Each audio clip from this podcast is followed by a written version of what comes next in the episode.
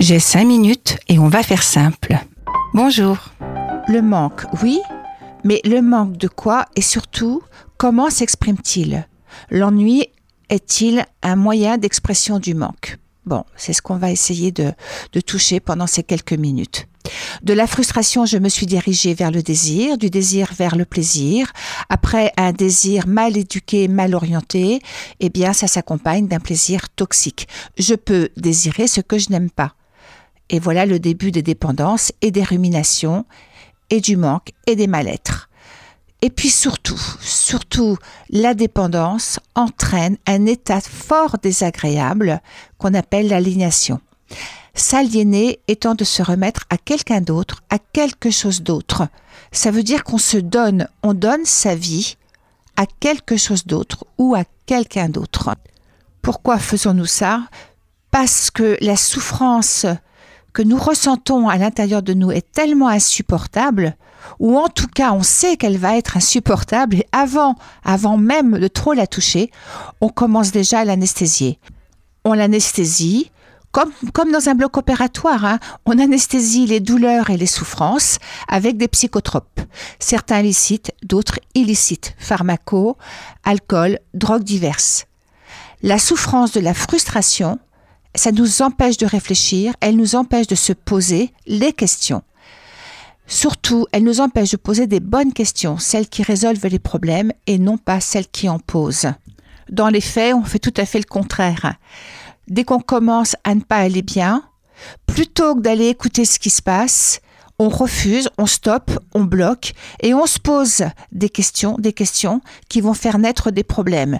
Et pour ne pas, à ce moment-là, on ne peut pas trouver la solution du problème dans le problème, eh bien, on va anesthésier le problème, hop, on le gomme. Seulement, gommer, ça suffit pas. Nous le savons, il y a toujours la trace. Histoire. Diane entre dans mon bureau avec cette histoire. Oh, cette histoire, je la connais, je l'ai vécue moi-même, et je peux imaginer que certains d'entre vous la connaissent également. Elle a 42 ans, elle aime ce qu'elle fait. Elle était soignante.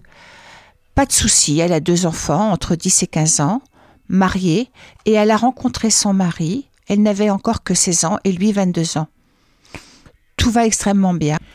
Une maison dont les prêts se termineront bientôt. Elle me regarde et je sens dans ce regard quelque chose qui l'empêche de parler. Elle est gênée. Que se passe-t-il, Diane? Ben, je ne comprends pas, je suis là devant vous, et vraiment, je ne sais pas de quoi j'ai pour me plaindre. Tout va bien, n'est-ce pas? Et rien ne va. Je m'ennuie. Dès que je me pose, j'ai ce drôle de sentiment qui m'envahit. Dès que je suis avec mon mari le soir dans notre vie au quotidien, je n'ai plus rien à lui dire. Je m'ennuie. Et après, c'est quoi ma vie? Elle va où ma vie? La famille, les enfants, mon travail, tout est complètement à sa place, tellement bien à sa place. Mais moi, moi, je suis où? Je lui laisse un peu de temps. Et là, la plus belle des phrases qui résume ce qui lui a fait prendre cette décision d'introspection. Voilà ce qu'elle me dit.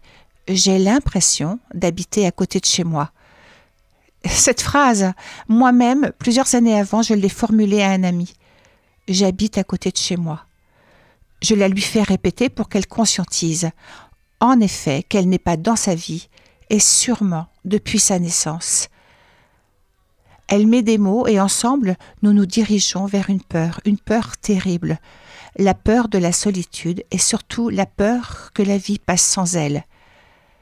Elle précise que maintenant que l'excitation de ses débuts a laissé place à cette lenteur du temps, et qu'elle sait aussi que ses enfants vont partir dans les années à venir et rien va s'améliorer.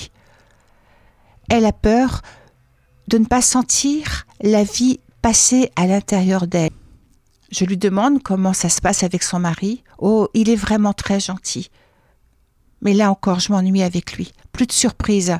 Je me sens seule même avec lui. Il ne me comprend pas. La communication va à l'essentiel de notre quotidien. Ah, je crois que je ne l'aime plus.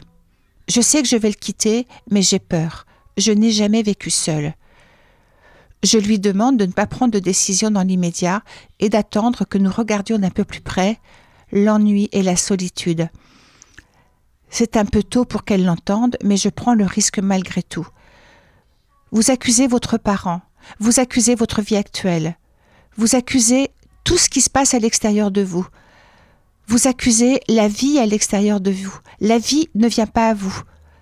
Et vous l'accusez, elle n'est pas assez palpitante, excitante, miraculeuse.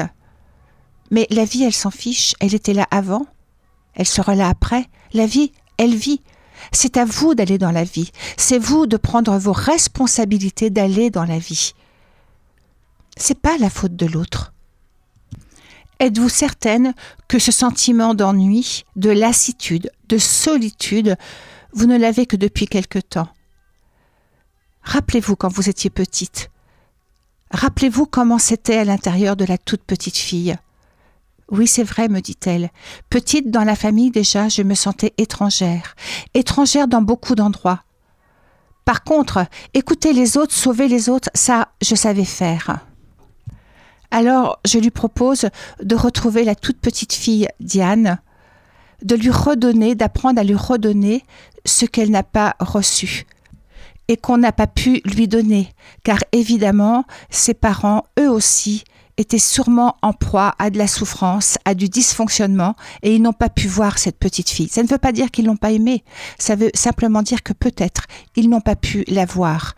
Et qu'ensemble, nous allons prendre le temps de l'écouter, de l'entendre, de la voir, de la regarder, de la faire parler et de faire circuler de nouveau toutes les émotions, les charges émotionnelles qui sont restées bloquées, mémorisées dans son corps. Allez, le temps est encore passé. Je vous dis à la prochaine fois. La prochaine fois, c'est encore une dizaine. Donc je pense que ça sera sûrement une séance euh, d'ennui. Allez, à bientôt. C'est Armel qui vous parle sur Radio Alpa 107.3. Au revoir.